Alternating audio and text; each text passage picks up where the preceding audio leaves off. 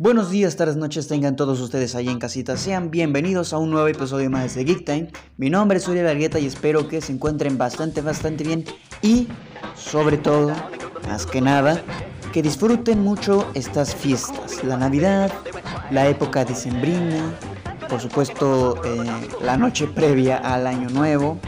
Y pues que el 2021 sea completamente favorable, ¿no? A pesar de que 2020 fue en general un año, perdonen por la expresión tan de la mierda, pues el siguiente año no sea tan asqueroso como, como este, ¿no? Claro que de eso dependen muchas otras cosas y sobre todo también una visión eh, positiva o negativa de, pues, cómo vean hoy en día las cosas, ¿no? Eh, quiero ser honesto y directo con todos ustedes, la audiencia, porque pues son ustedes al final quienes se dan el tiempo de escuchar estos capítulos. Y bueno, yo había dicho ya en el pasado que quería hacer em, capítulos cada semana. Voy a tocar este punto más adelante, pero pues por cuestiones de trabajo no me he dado eh, la a la tarea o el tiempo, incluso el espacio para poder cumplir con ello a cabalidad no quiere decir que haya perdido el interés. Por supuesto que no, porque ya lo había dicho y creo que lo tengo que reafirmar. Me encanta hacer podcast.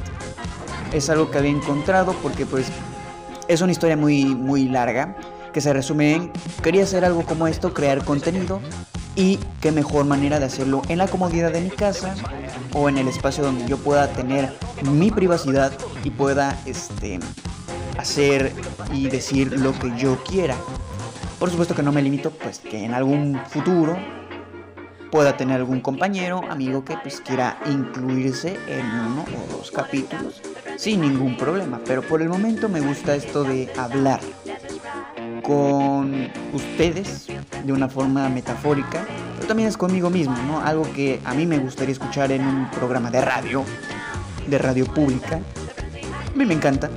Claro que pues de ello depende también algunos otros puntos como la locución, las expresiones y no quería ser tan tan aventado de decir groserías, pero ya que el target de edades está de los 18 para arriba, yo creo que decir alguna que otra vulgaridad no está tan de más, por supuesto. Claro, todo con este con cierta prudencia, ¿no? Porque no voy a andar diciendo leperadas, vaya, groserías a diestra y siniestra solo por decirlas, ¿no? O sea, creo que hay un momento en los que podría incluirla, pero no es necesario para poder aclarar ciertas ideas como inconformidad, como pues obviedad, pero pues a veces nada más por pequeños tintes humorísticos puede quedar bien, ¿no? Porque pues vaya, a veces forma parte del léxico. Yo como mexicano, incluso la palabra chingar este, tiene muchas connotaciones positivas, negativas, eh, peyorativas. Entonces, vaya, qué locura es, es el lenguaje del español. Hay una canción al respecto que quizás en algún momento yo a, a mostrarles, ¿no? Pero por el momento vamos con el capítulo de este mes, esta semana, estos días, vaya. Comenzamos.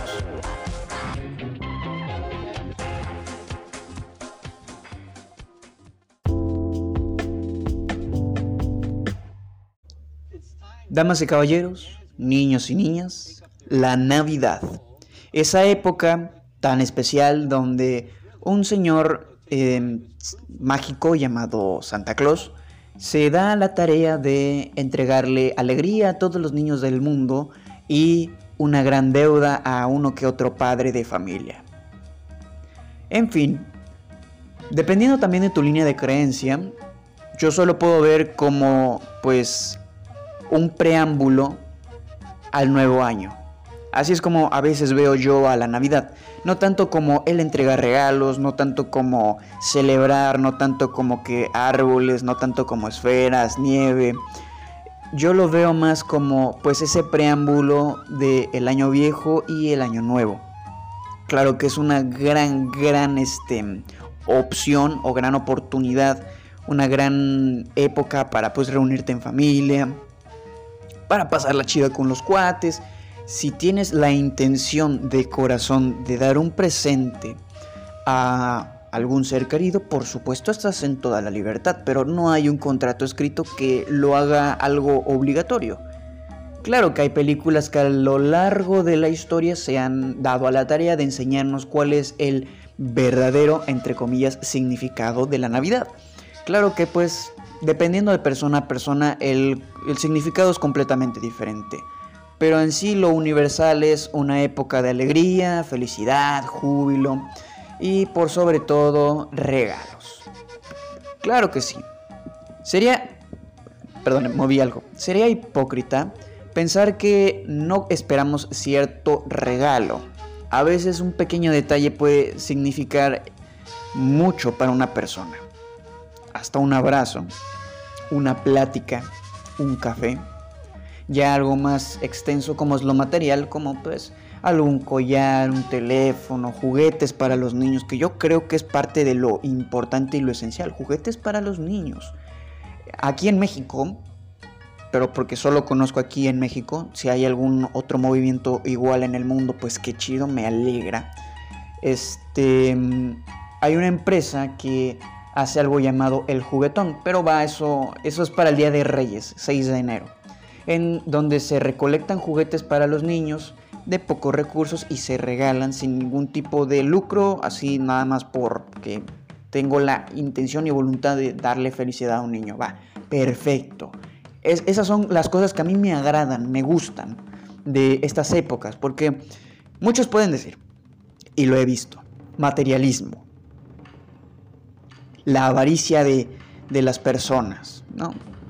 Como lo decía, como lo decía el Grinch, quiero palos de golf, quiero este, este, un caballito que, cuando se vuelva viejo lo maten y hagan adhesivos. Ah, o sea, materialismo en todo el, alto, el alto espectro de, la palabra. Este capitalismo, porque pues seamos sinceros, las grandes empresas como Coca-Cola son las que han capitalizado también esta fiesta. Entonces, existe esta creencia de que hay que regalarle las cosas a las personas y en estas épocas es donde más te encuentras estos comerciales donde dicen, en esta Navidad, regálale a tu familia la felicidad con, no sé, algún teléfono, alguna televisión, alguna consola, algún artilugio que pues evidentemente te puede costar un, ojo de la cara, claro, sin dejarles de lado la ilusión a los niños de que existe Santa Claus, que pues es un tema un poco más aparte, pero pues todos en algún momento ya lo sabemos. Santa Claus no existe. No como una persona real, aunque pues si vamos a la historia de la Navidad, obviamente hubo un señor que se llamaba San Nicolás, entonces pues e, e, el Papá Noel, o sea, es una, es una figura como pues cualquier otra figura literaria, una figura este, de la cultura que es un símbolo, un símbolo que a final de cuentas saca lo mejor de nosotros. Si te portas bien y tienes una buena vida en la que pues, hagas caso a tus papás, en la que hagas lo que tienes que hacer, pues a final del año puedes recibir algún tipo de recompensa. Probablemente no sea un juguete, pero puede ser algo que valga más que algo material. Claro que pues en algo capitalista como en lo que vivimos ahora. Y no es que yo sea de esos que abajo el capitalismo, arriba el socialismo, que todos somos iguales. No, no, no, no, no, a ver, a ver, a ver. Vamos a calmarnos. Lo digo en el sentido de que yo trabajo como vendedor. Entonces, mi trabajo es vender. En, eh, en, todo caso, al momento en el que yo me encuentro haciendo una venta, sobre todo en estas épocas, el objetivo es encontrar el regalo perfecto para los niños. Me acuerdo cuando yo era niño, hubo una época en la que fui joven, aunque usted no lo crea, de replay. Los juguetes a veces eran incluso de madera. Carritos con llantas de corcholata. Las canicas, valeros, los trompos, la cuerda para saltar, incluso pistolas de juguete que hacían plac, plac, plac, emulando un disparo. Eran, eran juguetes sencillos, pero el, el objetivo era que el niño se divirtiera y se entretuviese. También no voy a decir mentiras, también me regalaron muñecos de Max Steel, al menos el original y el que yo conocí de Fuerza Turbo. El Action Man con Flint y su amigo Apache, que ya no me acuerdo cómo se llama. Tuve a los, a los tres amigos, a Action Man, a Flint y al, y al, y al, al, al, al Apache ese, que se me olvidó el nombre, pero tuve los tres juguetes con todos los accesorios. Pero como soy un niño, en esa época, no lo supe aprovechar ni valorar. Le perdí ciertos eh, accesorios a los juguetes y solo quedaron como muñecos que terminaron en olvido. Cuando en realidad, ahora que lo pienso en retrospectiva, eran piezas que mis papás se esforzaron en comprarme. Si bien no fueron mis papás, fue la familia entera que se cooperó para darle a los niños de la casa regalos. Poniéndolo en, esa, en, esa, en esa forma de pensar, yo me, yo me vi como niño, aunque no tuviera plena conciencia, me vi muy mal agradecido. Tan solo con el recibir el presente y tratarlo como algo que pues no me costó. Puedo tratarlo como yo quiera porque es mío. Pero ahora que, ahora que ya pago mis propias cosas es como que no lo toques porque es delicado, a mí me está costando, me, está costando porque tengo unos audífonos que aún los he acabado de pagar por Coppel, gracias Coppel por, por, por auspiciar mis audífonos, pero pues ya, perdóname la deuda. este, yo los cuido como la niña de mis ojos. Tienen su bolsita, tienen su cargador. Yo el cable auxiliar no lo toco porque son Bluetooth. Yo no lo toco porque en el momento que me haga falta, tiene que estar ahí de respaldo de que los cuido, los tengo que cuidar. A veces sí puedo cometer el humilde error de no guardarlos en, la bolsa, como curiosamente lo, lo, estoy notando ahora que están colgados en el sillón, pero es porque a veces los quiero inmediatamente. La bolsa la utilizo como por ejemplo cuando salgo de viaje o de paseo y pues va a ser un día largo y tendido y pues quiero utilizar el mayor tiempo posible mis audífonos, porque a mí me encanta escuchar música, me apetece. Yo en la juventud había, me habían regalado una computadora para la escuela que pues echó a perder y como a mí no me costó, pues fue tan fácil como decirle a mis papás, quiero otra. Pero es para la escuela, sí, sí, hombre. Y ahí veías discos completos de, de música que no escuchaba películas que ahí estaban ocupando espacio, el Word haciéndose viejo, tenía solo la versión 2010 y nunca lo actualicé. Porque a mí no me costaba, pero jura que si ahorita yo me compro, que si el teléfono o la computadora como a mí me cuesta, lo voy a cuidar como la niña de mis ojos. Porque me costó. Y es lo que me agrada mucho de lo que me han enseñado mis papás a lo largo del tiempo. Esforzarte por lo que tú quieras hacer y por lo que quieras obtener. Y cuando las cosas te cuestan, las cuidas. Cuando no te cuestas, cuando no te cuestan es cuando de verdad hay como que ni siquiera aprecias el detalle.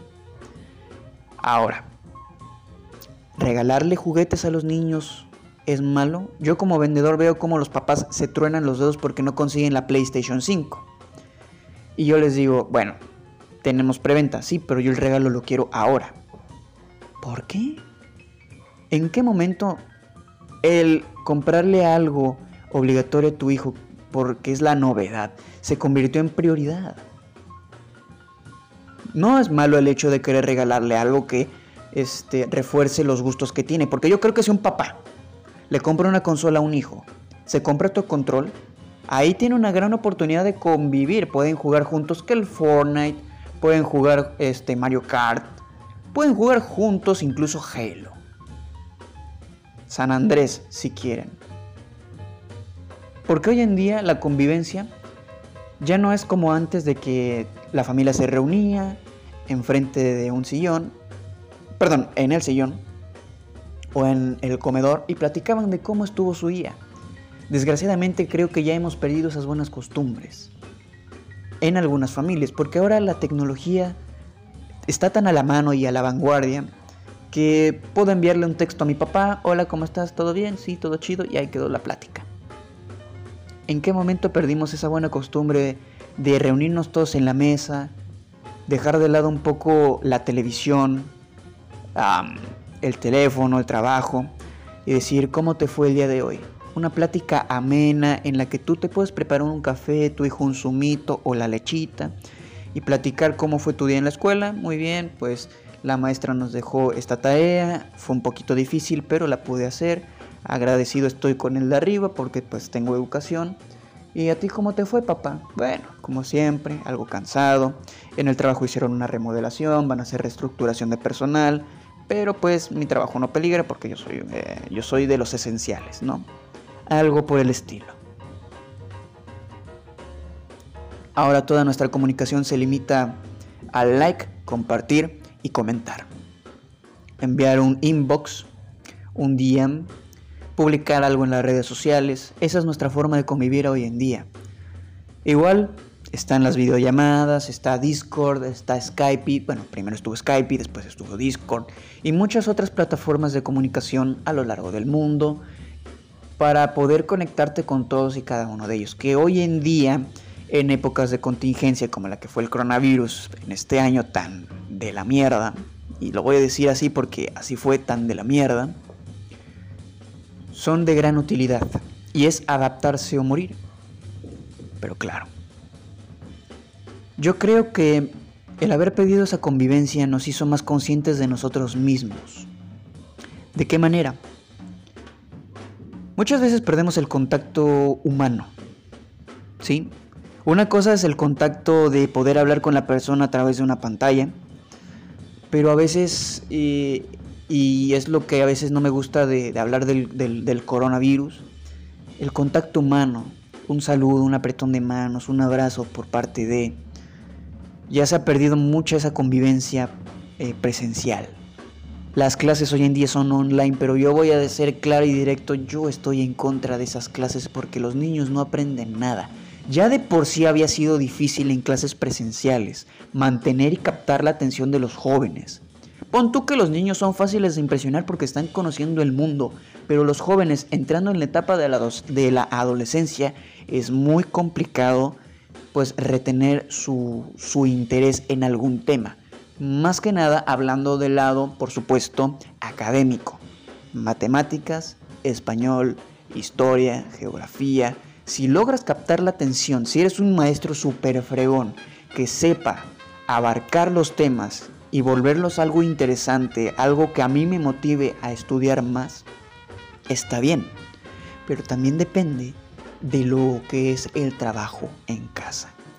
Si los papás no me incentivan a mí desde chiquito a estudiar y a responder mis propias preguntas, buscando en el diccionario o ahora más que nunca que ya tenemos a la mano el internet, buscar, no sé, cómo se hacen las películas, cómo eh, fue la historia de de, México, por ejemplo. Ya no es necesario ir a la biblioteca y, conseguir el libro referente a la bibliografía. Si alguien tiene la, la, fortuna de haber crecido con ese sistema, de ir a una biblioteca a leer un libro o por el simple hecho de querer estar en un lugar tranquilo, adelante.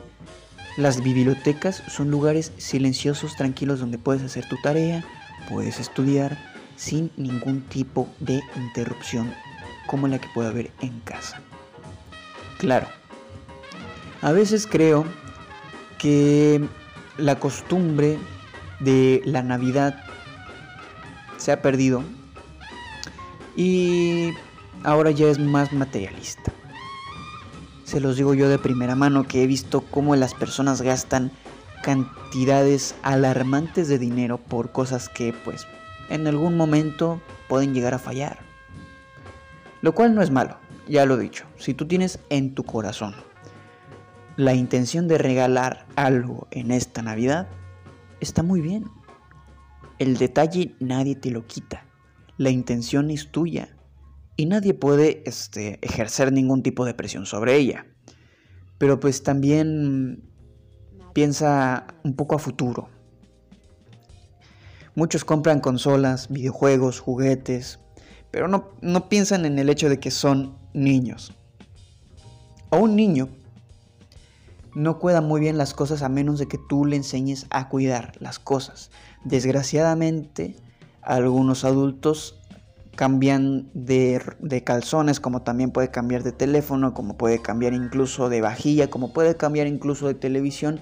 Entonces las cosas se han vuelto tan efímeras que los niños dicen, bueno, me compraron esta consola esta Navidad, para la próxima puedo tener otra, entonces yo la puedo tratar como quiera, los controles como sea, incluso este juguete le puedo perder las piezas, me pueden comprar otro, no hay problema. Pero ¿qué pasa cuando crecen? Cuando crecen pues quieren todo y pues la propia inmadurez les hace ver de manera muy alarmante a su propio orgullo que no pueden tener todo en la vida.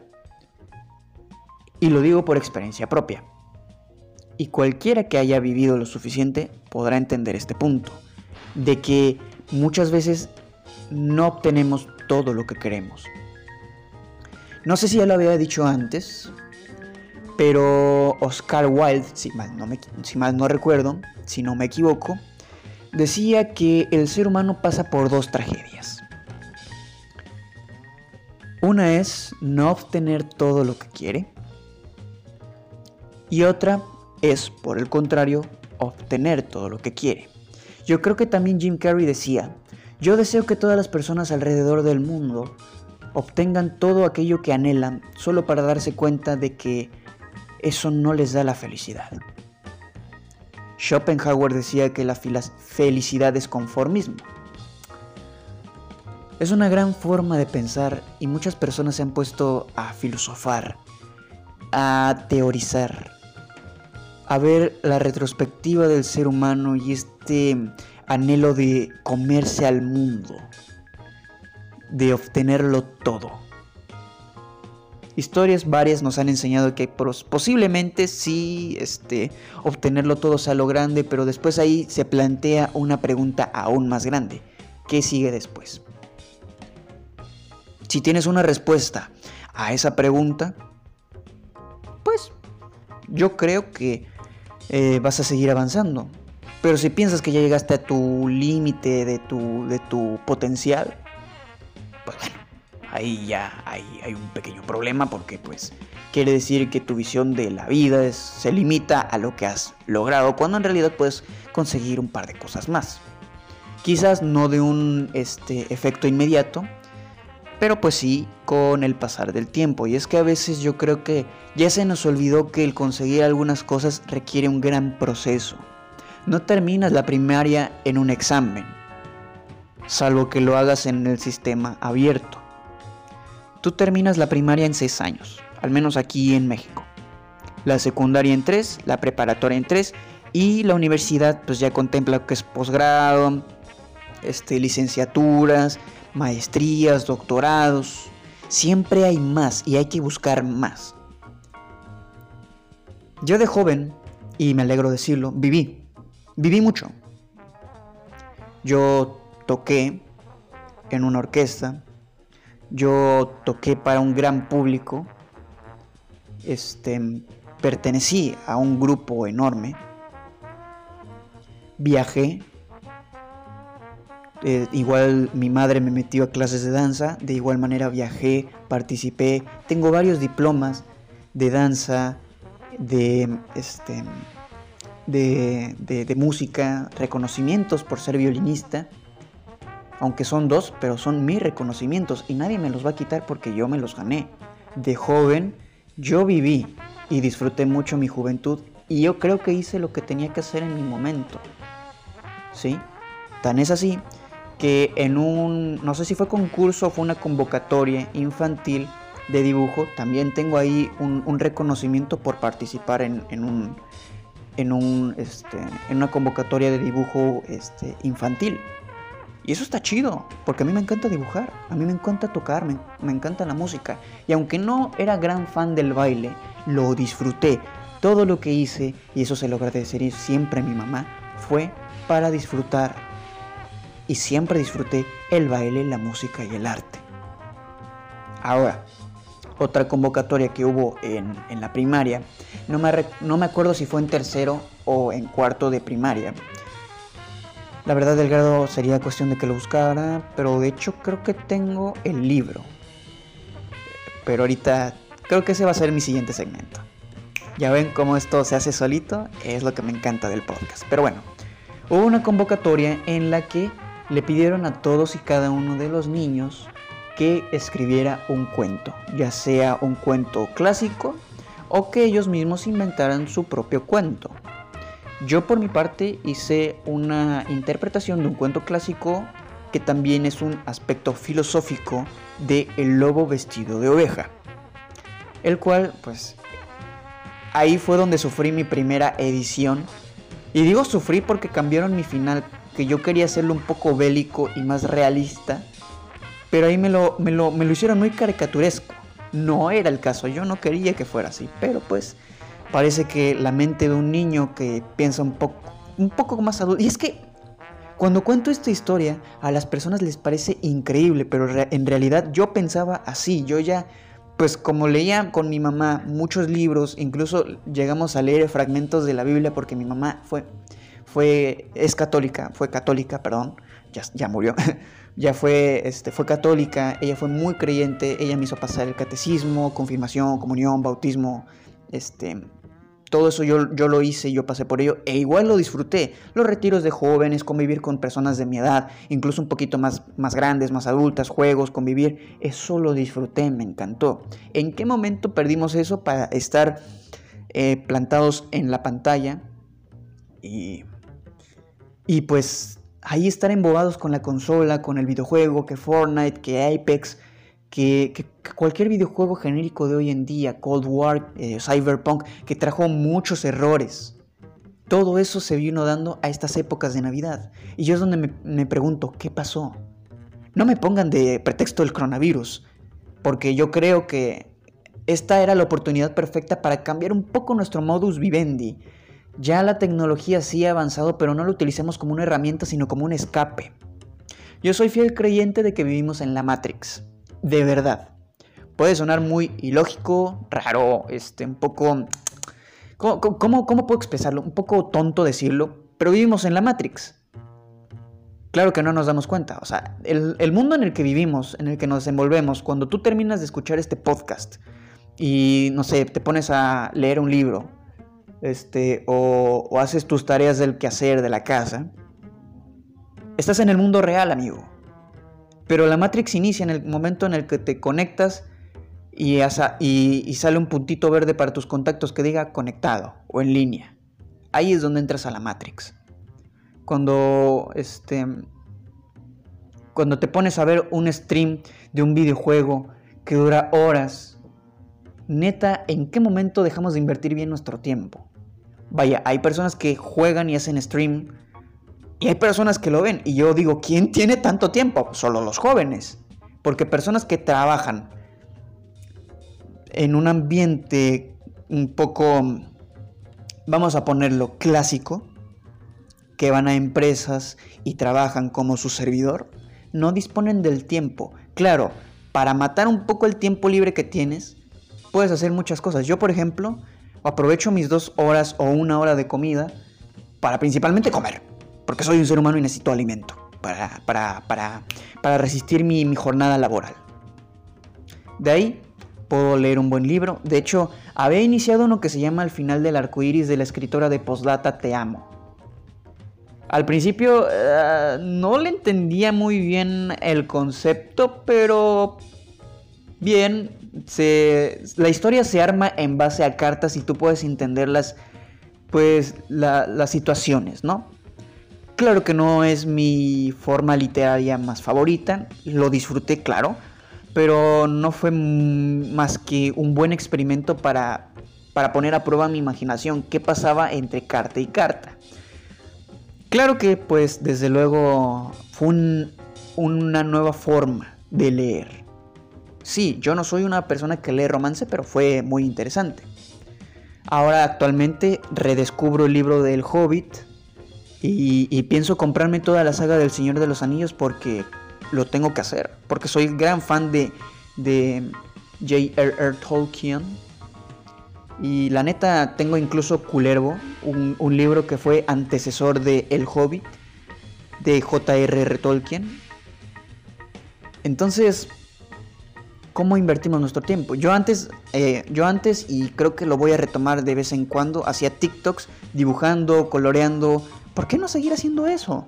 Claro, el tiempo, pero ¿qué, me impide hacerlo? Pues tal vez el espacio, el lugar, incluso que no tengo en, en 100% mi espacio este, privado. Este año ya planeo retomar todo eso, de verdad, y con el nuevo trabajo que tengo no tengo limitantes. Eh, pero pues todo eso eh, conlleva cierto, cierto tiempo y cierto camino. Pero en sí, este, quería iniciar hablando de, de todo esto, de la Navidad en sí, yo como lo veo, porque planeaba hacer un especial navideño y me daba cuenta cuando estaba escribiendo bosquejos, estaba haciendo borradores, me di cuenta de que estaba siendo un poco genérico en el sentido de que era o top de películas o mi reflexión navideña o qué sé yo, agradecimientos eh, a lo largo del año, que eso conviene más para este primero de enero, que curiosamente es mi, es mi cumpleaños. Pero creo que eso lo voy a hacer ya cuando entremos al año nuevo, va a ser ese capítulo especial. Para Navidad quise hacer más bien esta, un poco, no sé si fue crítica social, pero sí fueron pensamientos que yo quise como que, tocar mm, de una forma más general. Porque a final de cuentas puedes entrar en YouTube y vas a ver muchas personas diciendo que esta Navidad para mí representa una etapa de cambio, representa una nueva etapa en mi vida, representa X, representa Y, pero pues al final de cuentas las palabras se las lleva el viento, las acciones son lo que más cuentan y como son cosas de YouTube, son cosas de TikTok, son cosas de este de la televisión, evidentemente te van a dar una visión esperanzadora y positiva de todo esto. Pero señores y señoras, niños y niñas, acabamos de pasar el peor año del mundo. El haber llegado vivos, sí, es positivo, es genial, pero apenas es el preámbulo del siguiente año. Ya pasamos lo peor con el coronavirus. Al menos aquí en México ya habían llegado algunas vacunas. Ya estamos encaminándonos a poder decir que ya nos hemos librado, pero no la hemos librado. No perdamos de vista eh, el objetivo que es salir adelante, evolucionar como sociedad. Yo creo que lo mejor que tiene la Navidad es eso, que intenta sacar los mejores valores de todos y cada uno de nosotros. Pienso yo, creo yo, que el significado de la Navidad es lo que más necesitábamos hoy en día. Claro, diferente para persona a persona y pues supongo que es un significado un tanto universal. Pero al final de cuentas, convivir con tu familia y agradecer que llegaron juntos, pues no tiene nada de malo. Claro, siempre y cuando tengas eh, las medidas precautorias necesarias para ello. Geek Time, por eso es a veces un espacio en el que yo quiero expresar y compartir ideas, más que hablar de cosas que me gustan del mundo geek, como lo pueden ser películas, cómics, etcétera, etcétera, etcétera. Estaría de más hablar de películas como El Grinch, como Santa Cláusula, como ¿cuál otras que ah, como Mi pobre angelito, por supuesto la interminable y épica el extraño mundo de Jack o La pesadilla antes de Navidad de Tim Burton, que realmente no es al 100% de Tim Burton, pero es de Tim Burton, porque fue el poema original de Tim Burton. Eh, al final de cuentas, yo podría hablar de eso y más, pero en realidad hay que ponernos a reflexionar qué significa esta Navidad. Si no has sufrido lo que muchas personas a lo largo del mundo, porque, ok, tú ahorita puedes decir, ok, yo estoy viviendo mi Navidad con mi familia, estamos juntos, vivos, gracias a Dios, pero hay personas que no están viviendo ello.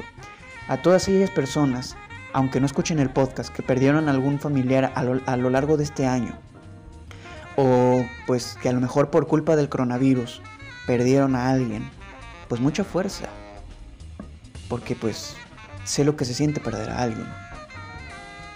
Pero pues yo agradezco al menos estar aquí con mi padre, que mis hermanos estén bien, tengo una sobrina. Y el hecho de que a pesar de que fue un año lleno de incertidumbre, que todos estén bien, pues a mí me llena de alegría genuina. Entonces yo creo que más que cualquier regalo, eso es lo que más vale para mí esta Navidad. Y pues si es diferente para ti, puedes compartírmelo en mis redes sociales, puedes encontrarme en Twitter como arroba argueta o en Instagram como Mr. Highplay, mr.h, h i P-L-A-Y. Soy malo para deletrear porque pues lo estoy haciendo al tanteo. Pero Mr. Highplay en Instagram. A veces comparto fotografías, a veces no. Pero pues me agradaría de verdad escuchar algún tipo de opinión al respecto. O pues leer comentarios. Porque pues de eso se trata también la, la Navidad. Compartir y disfrutar. Yo los dejo con este villancico clásico que me encanta porque es muy épico para mí. Es muy épico. tiene, tiene algo, no sé qué, qué sé yo, que me encanta, me atrae, me, me mama como quien dice. Este, se llama El villancico de las campanas. Disfrútenlo. Ah, y por cierto, feliz Navidad.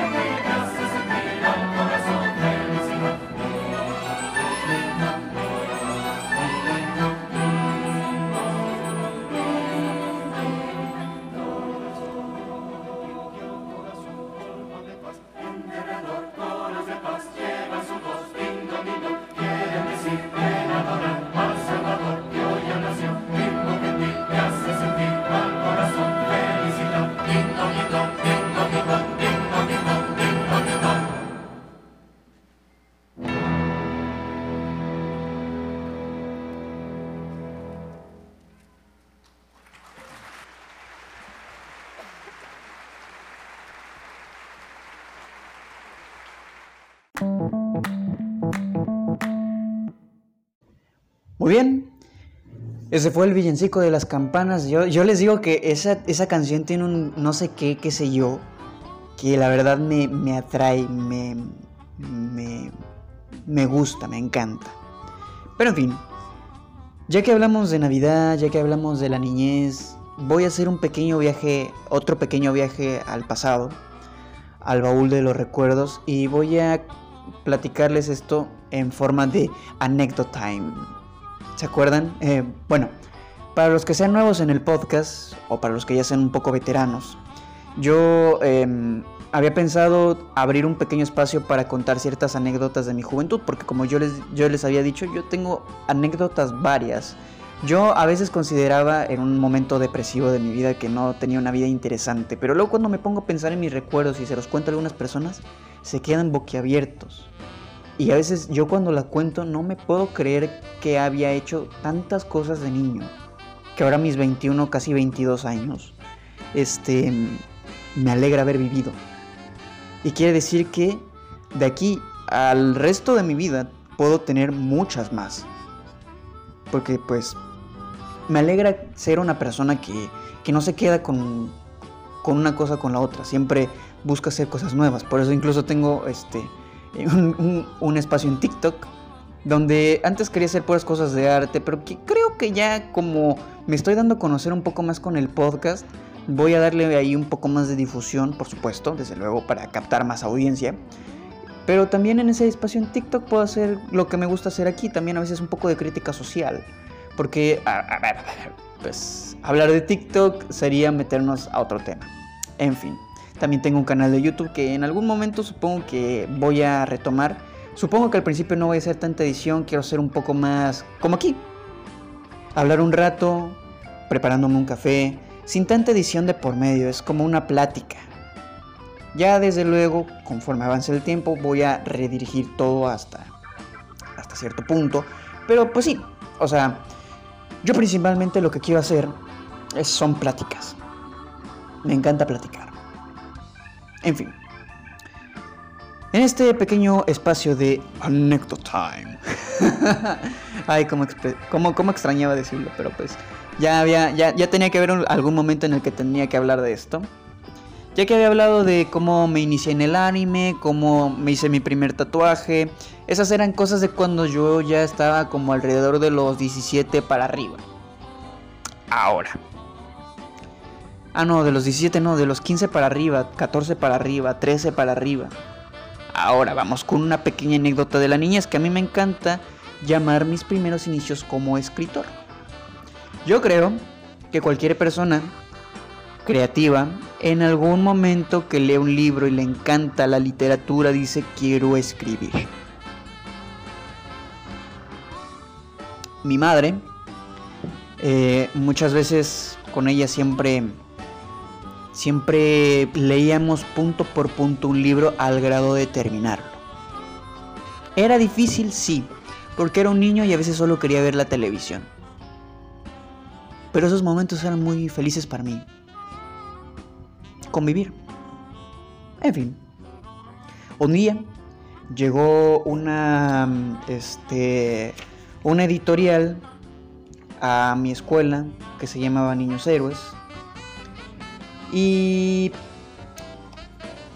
esta editorial se llamaba Eman Iman o como se pronuncia creo que es Eman pero bueno yo estaba cursando, creo, el tercero, si mal no recuerdo. Tercero, cuarto o quinto, por ahí. Es que la verdad eso pasó hace mucho tiempo. Entonces, el libro se llama Vocecitas de Quintana Roo. Por cierto, yo vivo en Quintana Roo. No voy a decir específicamente dónde, en qué parte, municipio, pero vivo en Quintana Roo algunas personas puede que lo puedan deducir con respecto a ciertas cosas que pueda decir en algún futuro o termine diciéndolo en, en algún punto de, de, nuestra historia, de aquí a un año. Ya, creo que ya lo encontré. Eh, el caso es que mmm, lo que yo buscaba hacer en esa época no era ser escritora, simplemente eh, existió la convocatoria Y mi, mi madre me incentivó, me motivó a escribir un libro para, perdón, un cuento para vocecitas de Quintana Roo. Más específicamente, este era, como, como dice aquí, certamen de literatura infanto-juvenil del 2009. Esta obra representa un gran esfuerzo editorial del cual es coautor su hijo. Su participación se encuentra en estas páginas. Disfruten. Porque cuando a las editoriales se les acaban los escritores buenos, a veces recurren a los niños simplemente para vender. Porque sí, fue para vender. ¿Que recibo regalías por mi cuento? Por supuesto que no. Era una convocatoria, un concurso. ¿Y saben cuál fue el, el premio? Un diploma. Tengo un diploma como un coescritor de un libro. ¿Cuántos pueden decir eso? Yo creo que aquí tenía 10 años. Escribí mi primer cuento a los 10 años. Y de ahí empecé a escribir historias medio alucinantes, medio ilógicas, pero cuentos para niño, que para mí eran lo mejor. Pero pues no dejaban de ser cuentos a fin del día. Y bueno, actualmente pues creo que el siguiente año puedo disponer de cierto tiempo para escribir ideas porque sí, mi sueño es escribir un libro, ya sea publicarlo en Wattpad o si llegase a dárseme la oportunidad publicarlo en físico pero siempre he tenido esa intención de escribir un libro. Y siempre he tenido ese síndrome de, impostor de que no me creo lo suficientemente capaz, pero viendo que ya había escrito un cuento y lo han publicado en un certamen, bueno, quiere decir que algo habré hecho bien. Y tengo un diploma que lo, que lo, que lo demuestra. Tengo una foto de mí agarrando un diploma de cuando escribí un cuento. Y no voy a decir eh, eso de cuántos pueden decir eso en un sentido egocéntrico, sino pues oye, fue una gran experiencia para mí. Y el poder ser yo el que pueda contar esta anécdota, uff, en fin. El libro, este, como les había dicho, es una compilación de pequeños cuentos de algunos compañeros de aquella época. Es la impresión del 2009, yo tengo el original. O sea, y mi mamá, o sea, todavía tiene el, el, sticker que yo le había puesto con mi nombre escrito por mí y lo había forrado mi madre, por lo cual se ha conservado muy bien a través de todo este tiempo. Estamos hablando de 2009, 10, 11 años. Hace 11 años escribí mi primer cuento y hace 11 años me publicaron. La neta, seamos honestos, ¿cuántos pueden decir eso? Publiqué un libro. Perdón, publiqué un cuento en un libro. Eso, eso, quizás varios de los chicos que están aquí lo tomaron como algo, eh, qué chido. Quizás mm, incluso se les haya olvidado, pero yo lo guardo con un gran, gran anhelo, no por el pasado, sino porque, pues, bueno, también un poco de nostalgia, cabe aclarar, pero pues fue un gran logro para mí. Entonces, el libro, este, como les dije, es una compilación de cuentos. El mío específicamente fue una interpretación de El lobo vestido de oveja.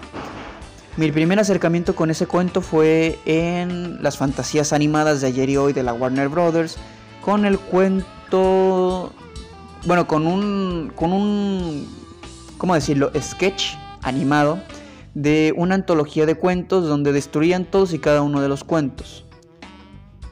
Creo que en algún momento voy a buscar ese video para hacer referencia y se los voy a poner en algún momento en el futuro cuando pues recuerde. Pero pues se hizo mención del libro del lobo vestido de oveja. Luego había escuchado en, en, en, un libro que había leído secretamente ya en la secundaria. Pero pues este había escuchado rumores del cuento. A mí me enseñaron la versión light. Donde pues descubren al lobo y el perro lo sigue, lo persigue, ¿no? Pero yo dije, no. No creo que el cuento haya sido así. A ver. El libro tiene un prólogo. Que un poco más este, reúne todo lo que dice el coordinador de eventos especiales de esta editorial. El prólogo comienza así. Esta obra reúne cuentos, narraciones e historias realizadas por niños y jóvenes de Quintana Roo y responde a la inquietud permanente de Editorial Eman, preocupada por incentivar en los niños el placer de la lectura e introducirlos al mundo de juego en el fascinante mundo de los libros. Estas creaciones realizadas por el perdón, estas creaciones realizadas en el transcurso de la clase permiten que por primera vez los jóvenes incursionen en el universo de la literatura y disfruten doblemente del placer de escribir y de leer su obra, así como de sus compañeros y amigos. Los textos aquí presentados son tanto un ejercicio para desarrollar la destreza del manejo de la lengua española entre los estudiantes de nivel básico, como el motivador del pensamiento y una muestra de la creatividad, del ingenio, la, la perspicacia y la intuición de nuestros jóvenes. La literatura de estos cuentos e historias nos abre una ventana a las diferentes facetas en que podemos contemplar el mundo de los niños, permitiéndonos además asomarnos a su interior y disfrutar la belleza que emanan de nuestros pequeños grandes escritores. Dicho por un tal Carlos Ramón Arroyo, perdón, Carlos Ramón Arroyo, coordinador de eventos especiales de la editorial Eman. Perdón, aquí dice queda prohibida la reproducción o transmisión total o parcial del contenido que presente la obra en cualquier forma, sea electrónica o mecánica, si el, sin el consentimiento previo del escrito por escrito del editor. Las ideas o conceptos expresados en el contenido del libro son responsabilidad de los autores. Ejemplar de cortesía, impresión, impreso en México. A ver, a ver. Las ideas o conceptos expresados en el contenido del libro son responsabilidad de los autores. O sea, que si un niño estaba trastornado y decía que quería matar a alguien, este, es responsabilidad del niño, quizás sí, pero también de los padres, porque qué carajos piensa ese niño. y voy a hablar de eso un poquito más adelante. El caso es que, bueno, aunque dicen que aquí no permiten su reproducción, no es una reproducción, señores, yo voy a leer mi cuento el que yo leí con mis tiernos 10 años. Así que se joden, es mi cuento. no voy a leer el de mis compañeros porque... Pues ¿por qué no? Yo quiero leer mi cuento, pero antes voy a contarles la versión original, o más bien la visión original que yo tenía del el cuento del lobo vestido de oveja. Pero primero vamos a visitar, por supuesto, lo que nos dice esta, esta maravillosa obra en tan solo su primer párrafo. El lobo vestido de oveja. Había una vez un lobo que quería muchas ovejas para el invierno, pero un perro cazador protegía a las ovejas porque su dueño tenía a otro perro. No, eh, no, eso no es lo que yo escribí. Probablemente para un niño el que le editen el, cuento no, no representa mucho, pero yo había escrito algo muy diferente. Y es una vergüenza que me hayan editado, pero pues bueno, es cuento para niños, ¿no? O sea, uno no puede este, sacar las oscuras intenciones, ¿no? De, de, los personajes y pretenden, pretendieron hacerme pasar como alguien que no sabía escribir. ¿Cómo? A ver, pero un perro cazador protegía a las ovejas porque su dueño tenía a otro perro. A ver, pero a ver, a ver, a ver.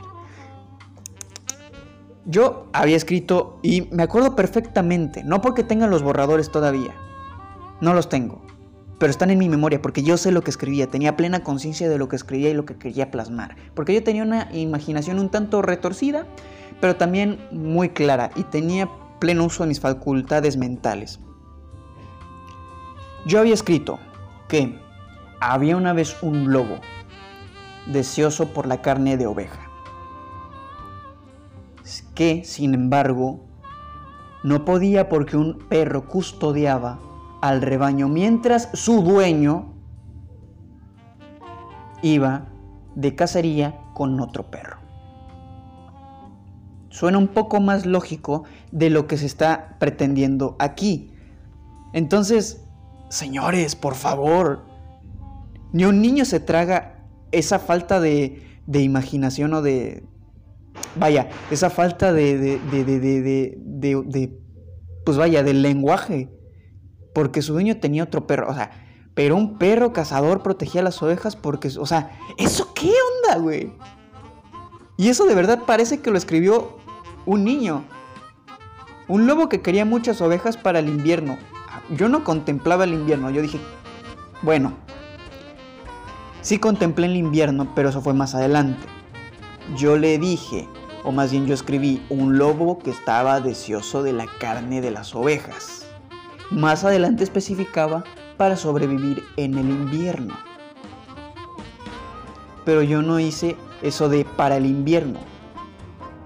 Porque entonces, o sea, muy mal. Y yo les voy a decir por qué, por qué me molesta que me hayan editado más adelante. Sigamos. El perro, además de vigilar, lo vigilaba su dueño porque estaba en un gallinero. A ver, Después de haber dicho que su dueño tenía otro perro, ahora digo que el perro, además de vigilar, lo, vigilaba su dueño porque estaba en un gallinero. Cuando yo había dicho que el señor había ido de cacería de conejos. Porque ahí es donde estaba, estaba tanteando otra idea porque eran dos cuentos los que quería escribir, pero solo me habían dado una hoja en blanco, entonces no tenía tiempo ni tenía el espacio. Yo quería que el dueño del perro que se quedaba a custodiar las ovejas fuera a cazar un conejo. Y, ese, y esa historia del cazador y el conejo iba a ser otro cuento para ese mismo libro por si no quedaba este cuento. Ahora me dicen que el, que el cazador que iba, perdón, que el dueño que iba a cazar con su otro perro, un conejo, está viendo que su perro esté cuidando a las ovejas, o sea, ¿cuál es el objetivo ahí? Es ilógico. Pero pues lo escribió un niño, o sea, ¿qué importa que un niño tenga más imaginación que los propios editores? No puedes decir que el, el, dueño fue de cacería, porque es muy violento. Al parecer. Pero en fin, al parecer está en el gallinero. Entonces, ¿qué tenemos eh, en el cuento de un niño con el cuento original? Yo tengo un cuento de un lobo que quería ovejas para sobrevivir el invierno, cosa que yo había especificado después, no en el principio. Solo dije que estaba deseoso de la carne, de ovejas, que un perro estaba resguardando el rebaño ya que su dueño se había ido de cacería con otro perro.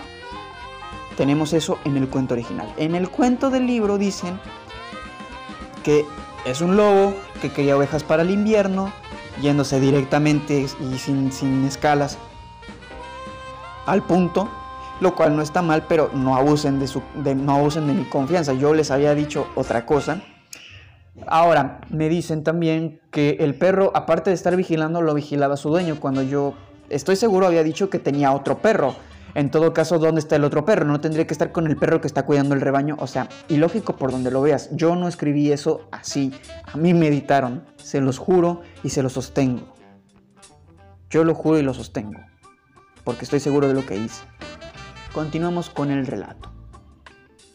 Bueno, el lobo un día comió una sola oveja por el invierno pero el resto que quedaba del año no consiguió nada y decía siempre Quisiera muchas ovejas, pero tonto cazador no me deja agarrar ninguna, ya que ya sé, ya sé me disfrazaré, porque así lo dice, ya sé me disfrazaré de oveja para mezclarme con todas y llevarme, aunque sea tres, para comer todo el invierno próximo. ¡Por Dios! Por Dios. A ver, un niño puede cometer errores, pero se supone que esto lo revisó un editor. O simplemente fue copy-paste. Yo ya no lo sé. Pero yo no escribí, yo, no hubiera, o sea, Para, empezar, el uso de, de las comas aquí. Ya sé, me disfrazaré de oveja. No, es, ya sé, me disfrazaré de oveja para mezclarme con todas y llevarme aunque sea tres para comer todo el invierno próximo. Que ahí está mal escrito. Para comer en el próximo invierno hubiera quedado mejor. Pero yo sé que no escribí eso, yo lo sé. Y no es un delirio de adulto reviviendo su añoranza de joven, no, yo sé lo que escribí. Y yo no fui directamente a eso. Bueno, un día el lobo comió, sol- como, comió una... O sea, eh, eh, o sea, escuchen la idiotez en, en esta primera parte. Bueno, el lobo un día comió una sola oveja por el, invierno. A, ver, a ver, a ver, a ver. Para empezar, los que comen, los animales que comen mucho para el invierno son los osos. Eso hasta un niño lo sabe. Porque invernan. Un lobo es un cazador. En todo caso, hubiera agarrado las ovejas para comer a lo largo del invierno. Y eso, tanto yo como cualquier niño lo sabe. Al menos cualquiera que haya sido bien educado en ciencias naturales. Para empezar. Y sepa cómo es la alimentación de un lobo. Que aparte, viajan en manada. Pero aquí simplemente quería hacer otra. e- Era una alegoría lo que quería hacer con el cuento de la oveja, el, lo- el lobo vestido de oveja, pero no, no lo expresaron como yo quería. Y lo, lo hicieron un mofe cuento para niño, escrito por un niño. O sea, suena, suena que yo soy un completo retrasado, cuando no era el caso. Yo había escrito que el lobo tenía como objetivo cazar tres ovejas para comer a lo largo del invierno. Pero, y ahí, sí y ahí sí escribí la palabra tonto. Yo creo que de todo esto la palabra el tonto perro, que aquí le pusieron el tonto cazador no me deja agarrar ninguna, es el tonto perro. Porque así yo, o sea, para escribir historias era bueno, pero para nombres siempre he sido un estúpido. El tonto perro. Ese sí lo escribí yo. Pero aquí lo ponen el tonto cazador.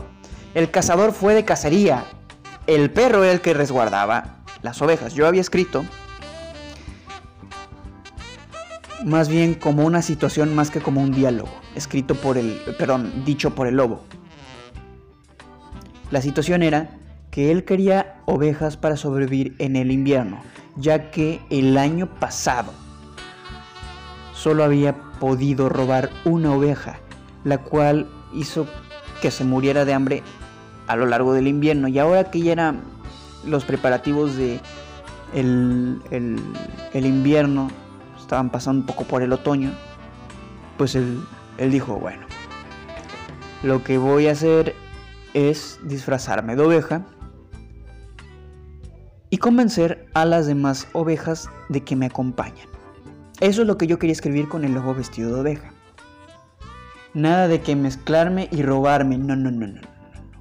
Estamos hablando de animales que se entienden entre animales. Si se iba a vestir como oveja, lo que iba a hacer era convencer al rebaño de que la siguieran. Porque, o sea, aquí, fíjense, aunque no lo crean, yo me estaba, yo me estaba, este, haciendo la idea de hacer una metáfora de, pues, vaya, de cómo los rebaños de ovejas siguen a un líder, ya sea el perro que las guía, como pues a una oveja que es, es definida como pues la guía, ¿no? Entonces el rebaño va todo junto, entonces el lobo lo que iba a hacer era convencer a las ovejas de que lo acompañaran, no a una, no a dos, ni a tres, a todas y cada una frente a las narices del perro. Eso es lo que yo quería. Aquí dicen que se iba a disfrazar solo para mezclarse y llevarse aunque sea tres para comer todo el invierno. Y aquí contempla que el invierno dura todo un año, cosa que yo no escribí. Se los juro. Pero pues bueno, por lo menos se publicó. Continuamos. El lobo, el- lobo se disfrazó de oveja. Lo vio el perro cazador y se dijo a, su se dijo a sí mismo, esa oveja me parece muy rara. Tiene enormes dientes, orejas, ojos, patas y cola. Entonces vio que iba a agarrar tres ovejas. Entonces terminó por gritar el perro. Deja esas ovejas, lobo feroz. Entonces estaban luchando, pero el fuego de la comida alcanzó la cola del lobo y vio y, se, y lo vio volando y lo vio volando hasta el desierto junto a su traje. Y así termina el cuento. Vuelvo y repito. El lobo se disfrazó de oveja, lo vio el perro cazador y se dijo a sí mismo, esa oveja se ve muy rara, tiene enormes dientes, orejas, ojos, patas y cola. Entonces vio que iba a agarrar tres ovejas, entonces terminó por gritar, el perro deja esas ovejas, lobo feroz. Entonces estaban luchando, pero el fuego de la comida alcanzó la cola del lobo y vio y, lo vio volando hasta el desierto junto a su, traje. Y así, así acaba. Así acaba el cuento del libro. Pero al menos se publicó. No, señores, no, señores ni señoras. Yo no, yo, yo pude, haber sido un niño inocente, pero jamás hubiera escrito eso. Lo firmo, lo sello y, y lo sostengo. Yo no escribí eso. Habiendo propuestose ya el perro, perdón, habiéndose propuesto ya el lobo, disfrazarse de oveja para convencer a las demás de que lo acompañaran a su guarida, confeccionó un traje a la medida. Eso fue lo que yo quería plasmar. Claro que ahora lo puedo decir con el léxico adulto que tengo ahora. Voy a intentar hacerlo un poco más simple. El lobo se vistió de oveja y fue al rebaño. El perro lo vio a lo lejos, pero no le tomó importancia porque su disfraz era bueno. El lobo se empezó a mezclar con todas las demás. Habló con una, habló con otra. Su lenguaje era tan bueno que se ganó la amistad del rebaño. Todas hablaron con él y les dijo, he encontrado un buen lugar para pastar. Sin embargo, está más allá de la cerca. ¿Sí? Creo que algunos ya van entendiendo hacia dónde voy. El perro vio entonces que las ovejas empezaron a mover, pero no le tomó importancia porque estaban pastando y estaban dentro de los límites del corral, mientras su dueño iba de cacería. Entonces, el lobo le dijo, salten hermanas, vamos a pastar en un gran prado. Solo hay que adentrarnos un poco en el bosque.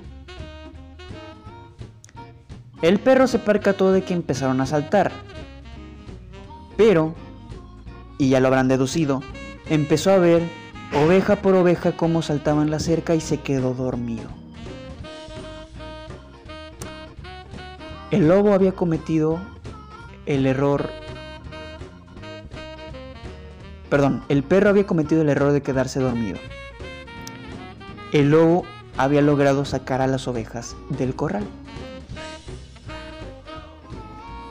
Al llegar el dueño, dijo, ¿y las ovejas? ¿Dónde están? Tonto perro. Eso sí lo escribí. El perro se encontraba despertando y vio que ya no había ninguna oveja. El hombre estaba furioso y amarró al perro en un poste, sin comida ni agua, porque sí, mi humano era malo. El perro solo había cometido el error de quedarse dormido. Entonces junto al otro perro fueron a buscar a las ovejas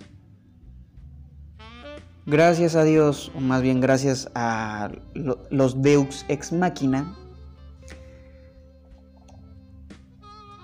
encontraron restos de lana en el follaje de los árboles y pues dieron con la guarida del lobo, el cual ya había despellejado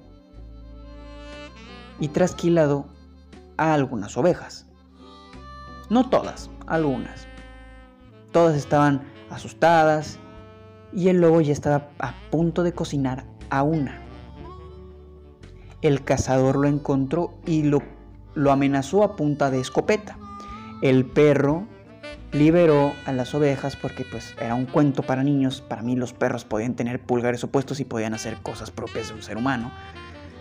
El caso es que pues liberaron a las ovejas, el perro las dirigió de nuevo al corral y pues el cazador, a pesar de ser un poco, mm, ¿cómo decirlo?, estricto con su propio perro por haber cometido el error de quedarse dormido y no anticipar los pasos del lobo antes del invierno, le perdonó la vida. Sí, le perdonó la vida. Pero el lobo cuando quiso atacar al humano, el perro que habían amarrado se había pues liberado porque quería enmendar su error. Antes de que el lobo atacara al dueño del perro, este se abalanzó sobre el lobo y lo lanzó al caldero donde estaba hirviendo el agua donde pues iba a cocinar la primera oveja que ya estaba muerta. Y por el mismo calor salió volando porque no deja de ser un cuento para niños. Pero yo había escrito específicamente que habían desollado a las ovejas, que las habían trasquilado. Yo lo puse.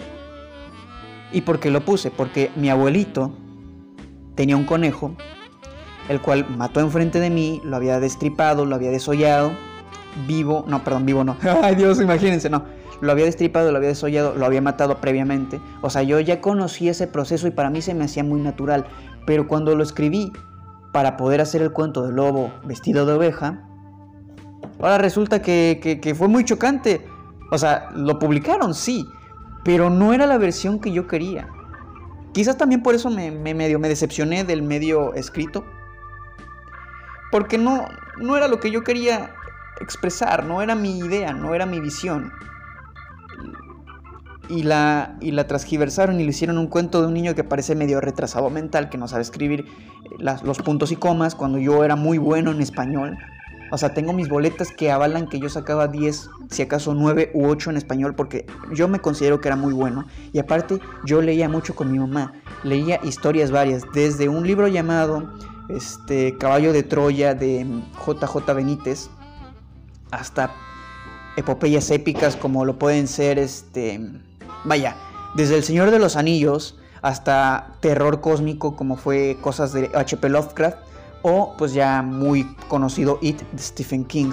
Yo ya había leído muchas cosas cuando era niño junto con mi mamá, algunas otras no, que poco a poco me fueron haciendo la idea de que yo lo que había escrito en ese tiempo estaba bien y a mí me editaron mal.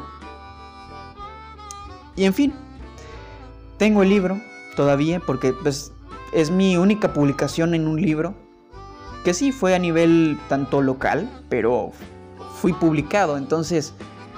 Eh, ahora que me, que me volví a percatar de que aquí lo tengo y volví a leer el, el escrito, o sea, ya sé que no quiero ser editado de una manera tan así, Puede que para niños el, leer que un lobo este, desolla a las ovejas o que un cazador este, encañona un, a un animal puede sonar algo chocante.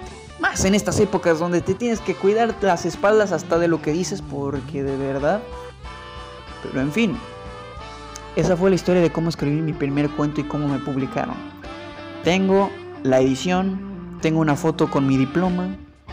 Y son buenas, buenas experiencias que yo tuve de niño. Y pues yo agradezco a la vida y sobre todo a mis padres porque me permitieron tener ese tipo de experiencias. Imagínense si no. Ahora, este, vaya, como les digo, siempre he tenido esta intención de escribir un libro. Y ya sea publicarlo en Wattpad o publicarlo en, en físico. Pero pues tengo que aterrizar esa idea y creo que ya la tengo. Más para épocas modernas. Pero pues no puedo decir nada porque se sale y preferiría escribir primero una sinopsis, un borrador, un cuento y así irlo construyendo poco a poco porque pues decirlo así como así suena fácil nada más. Ah, voy a escribir un libro, ya está, órale. Pero hacerlo es una cosa muy diferente.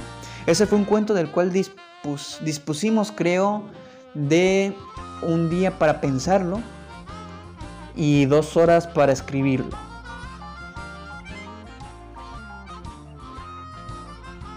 O sea, poquito tiempo de margen.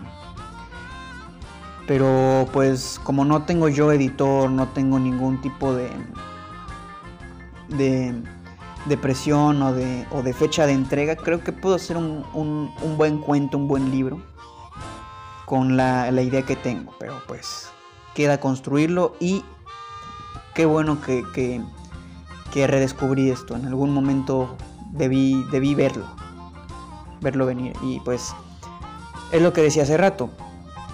¿Qué sigue, no? O sea, ya tengo un trabajo. ¿Qué sigue? Bueno, ya un pasatiempo. Tengo mi podcast. Ahora, ¿qué sigue? Probablemente escribir un libro. Puede que no tenga la fama y renombre de un Stephen King o no tenga el, el público como un Rubius. Si me entienden, ¿no? Porque, o sea, público. Eh, una, una buena base de lectores. Pero lo que sí tengo es una gran idea y buenas intenciones.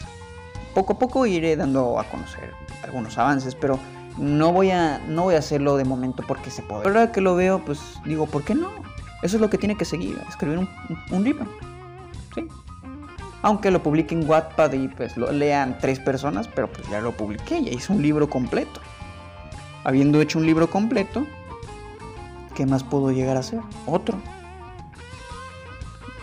Pero pues sí tenía ganas de contar esta anécdota porque pues... Para mí fue, fue, fue una experiencia. Ir a un hotel para la ceremonia de publicación fue, fue una locura. Fue una locura. Viví mi primera experiencia como autor. Y para bien o para mal, mi cuento calificó. Me dijeron tienes futuro. Pero pues... En fin. Son cosas que quedan para la experiencia. Habiendo dicho esto, voy a poner una canción que se llama Change. Espero la disfruten porque es una canción que a mí me encanta.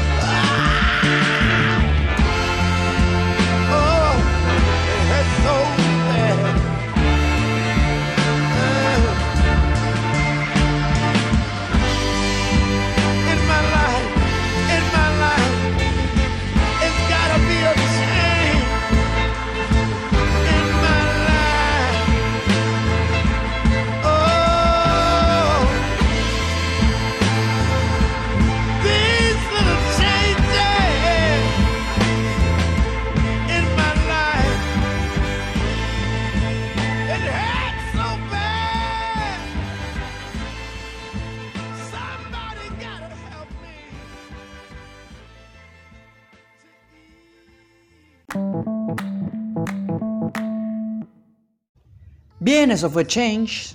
Espero que les haya gustado porque la acabo de descubrir y, me encanta.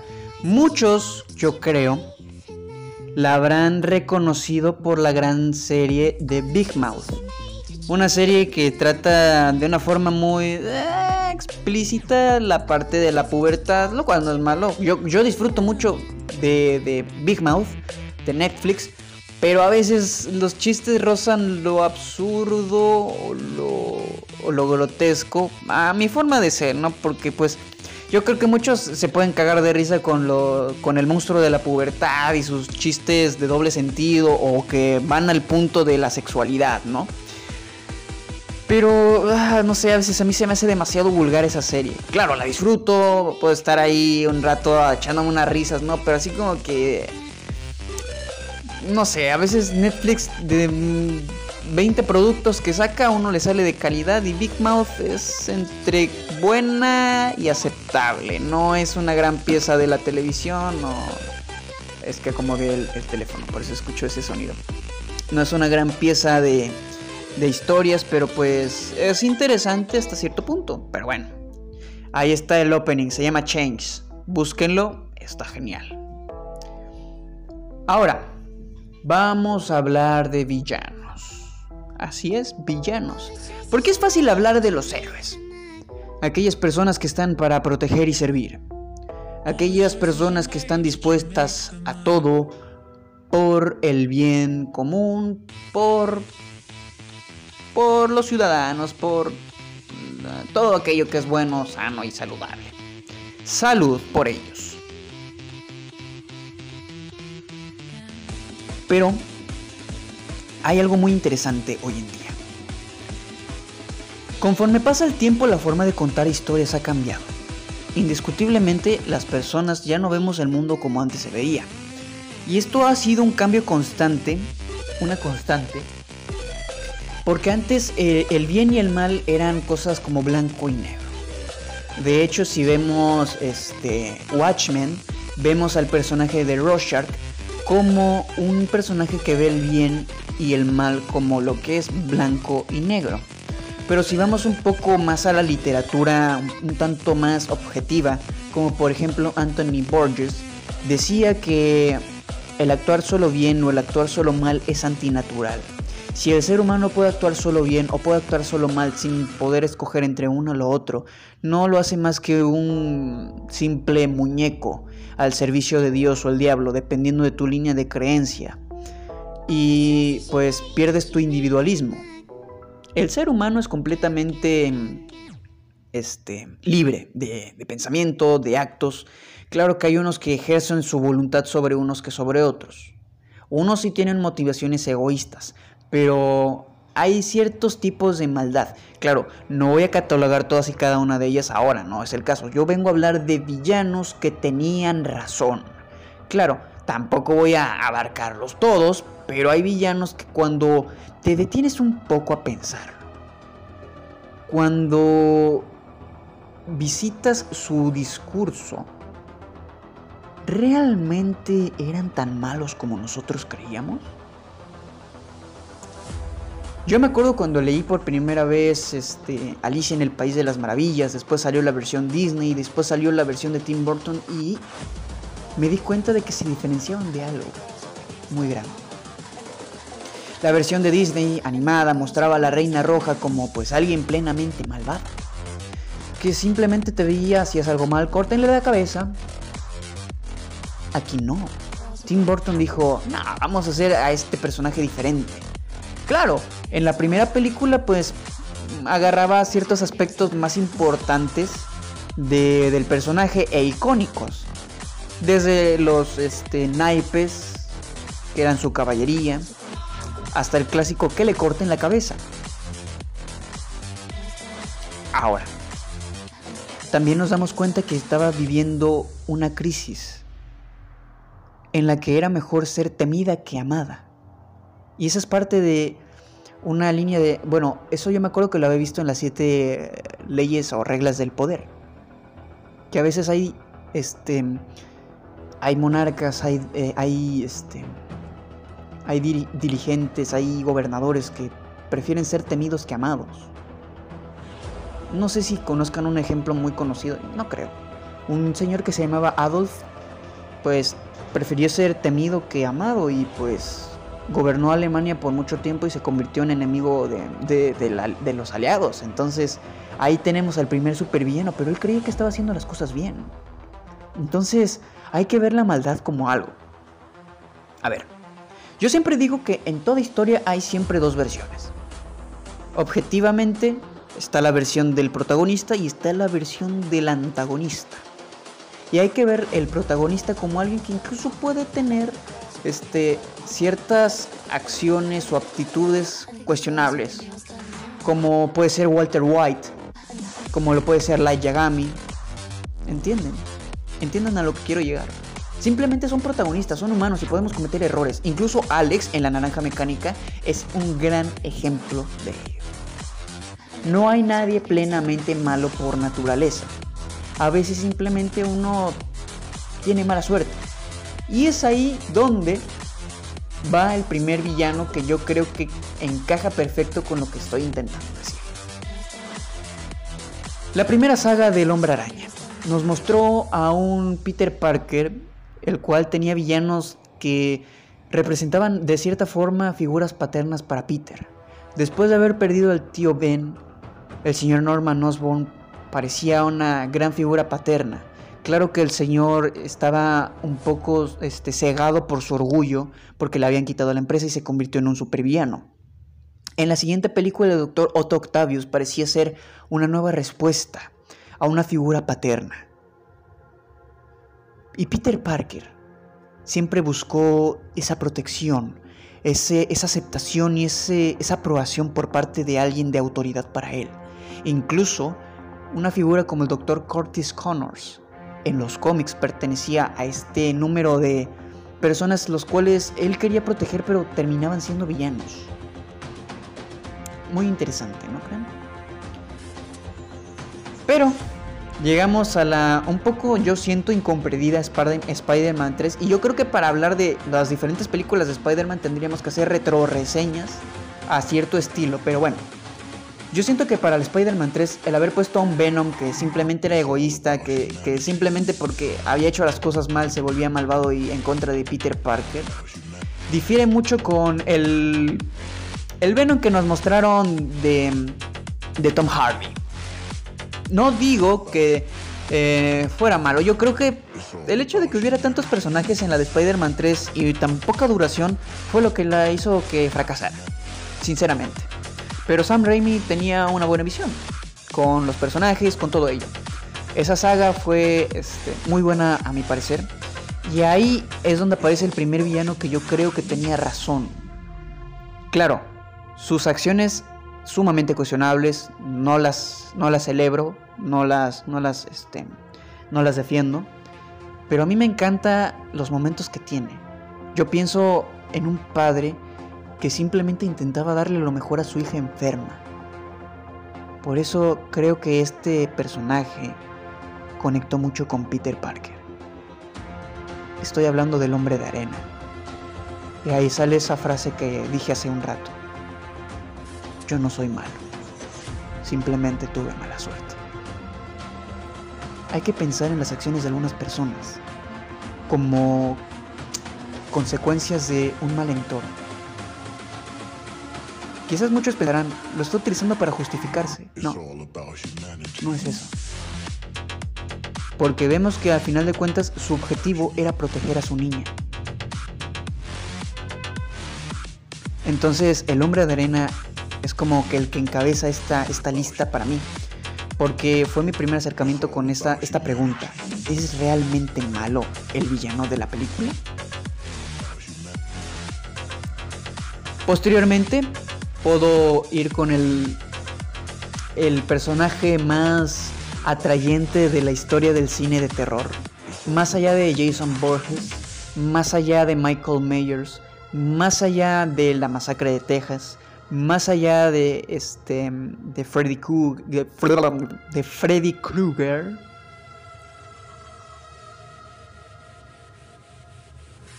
hay un personaje de las películas de terror que a mí me encanta. Jigsaw. Cuando ves la primera película de Saw, El juego del miedo, tú dices, ¿qué onda? Y te das cuenta al final de que era el hombre que tenía cáncer. Un hombre que vive con una enfermedad que lo consume por dentro. Un hombre que había estudiado psicología, un doctor. Entonces, tú te preguntas, ¿por qué alguien como él se dedicaría a secuestrar personas y ponerlas a prueba para ver qué tanto quieren vivir? Y en la primera película no te queda claro, simplemente te ponen en situación que hay un, hay un, hay un asesino conocido como el asesino del rompecabezas, el cual pues simple y llanamente mata personas, al parecer por placer, o por deporte, o porque simplemente le gusta torturar. Pero no, en la siguiente película te ponen un poco más en contacto con el personaje de Jigsaw y cómo una persona como él puede transformar la forma de pensar de las personas. En la siguiente película dice, y lo voy a decir parafraseando, una de las frases que me llenan la sangre, me, hacen sentir miedo porque de, cierta forma yo, yo, yo, lo vi, yo lo viví de, primera mano, yo fui testigo de cómo es así. Decía que cuando tienes los días contados, disfrutas las cosas más. Que aquellas personas que no disfrutan de la vida no merecen tenerla. Que cuando beben un vaso de agua no sabe a nada. Que la brisa en la, en la cara no significa nada para ellas. Pero una persona que tiene los días contados, un vaso de agua le sabe a gloria. La pequeña brisa que acaricia su mejilla es una caricia de, de Dios. Cosas por el estilo te hace entender que él tuvo que sufrir algo para poder hacer todo eso. Pasa la siguiente película y te das cuenta que los juegos de Amanda, la discípula de Jigsaw, no, eran posibles de ganar. Y te das cuenta de que Jigsaw en realidad perdió a un hijo por culpa de un adicto, de una persona que le dio la cara perdió a un hijo y, y, pues eso. Al perder al hijo, parte de él cambió y se dedicó a hacer eso porque aparte le diagnosticaron cáncer. Entonces, ¿qué hacer con tu vida? Dejar un legado, una enseñanza. Y en la última película de la saga original donde resulta que el doctor Gordon, el primer jugador que logró sobrevivir al primer juego del miedo, a nuestro primer protagonista. Lo vemos como su discípulo, el que seguiría su legado. Yo, yo dije, wow. Wow. Claro, luego sacaron la película Jigsaw que en sí fue buena, me gustó, pero a mí me hubiera encantado ver al doctor, este, al doctor, este, al doctor Jigsaw, bueno, o sea, el, el hecho de que se planteara la idea de que Jigsaw seguía vivo, que era inmortal, para mí fue lo máximo. Fue genial. Porque quiere decir que, o sea, lo que decía este, este raza al Ghul, cuando te vuelves un símbolo, puedes ser inmortal. Y cuando lo vi plasmado en, en, en Jigsaw, esa película para mí fue genial, pero yo quería ver al Dr. Gordon siguiendo la doctrina de su, de su, de su maestro, de Jigsaw. Y, el haber escuchado el tema de nuevo para mí fue genial porque es mi villano favorito. Entonces dije, ¿qué pasó aquí? O sea, la película me encantó, me gustó. El final fue, fue dramático, fue genial. Pero no era lo que yo buscaba. Porque el culto a Jigsaw había llegado ya en su anterior película. Chale, me llegó un mensaje, olvidé poner en silencio el teléfono. En fin. El caso es que actualmente se va a volver a estrenar otra película de Jigsaw y tengan por seguro que la voy a ver. Y yo lo que espero es que por lo menos o aparezca Gordon o, si, o sigan con la historia de la película Jigsaw. Pero más que nada, que continúen con el legado de El Doctor, Jigsaw. Yo creo que esos villanos son los mejores. Ahora va el del Rey León. La vida no es justa. Unos nacen para deleitarse con los grandes placeres de la vida y otros sirven nada más para el olvido. Parafraseando algo que dijo el villano en turno, el señor Scar. Yo creo que era de unos villanos que son tan elocuentes, tan, pero tan, tan, tan, tan seductores. Que bueno, en sí era motivado por el deseo del poder. Pero a decir verdad, eso, esas primeras líneas lo hicieron tener la razón en toda la película. Claro que también hay villanos que no, que no saben que son villanos, que simplemente son malos sin saber que son malos, como por ejemplo también lo puede ser Magneto. Pero vamos a hablar de él un poco más adelante. Scar pudo haber sido un buen rey. Ya sé que eso es polémico y un poco este un poco escandaloso, pero pudo haber sido un buen rey pudiendo distribuir bien la riqueza del reino, unificando a las hienas con los leones y así con todas las especies, pero resulta pues que las hienas representan ese lado este este ese lado insaciable de la sociedad si nos damos cuenta, es un gran discurso político de que los gobernantes populistas hacen mal en prometer y no cumplir porque terminan desgraciando a su, a su reino. Como lo hizo Scar. Y yo creo que no tengo yo, yo, yo, no tengo que decir ejemplos reales para que vean exactamente el daño que hace el discurso populista. El discurso populista apela a, la pasión y a los sentimientos del pueblo, pero no atienden a la razón. Este, señalan el problema, pero no promueven las soluciones.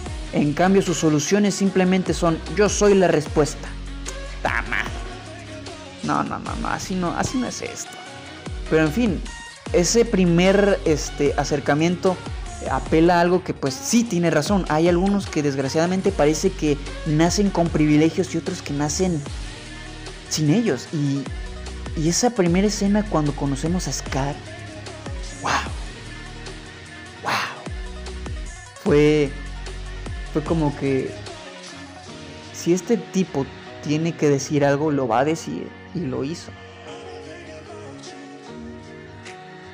Pero al final termina siendo pues una adaptación de Hamlet. ¿Vale? Bueno.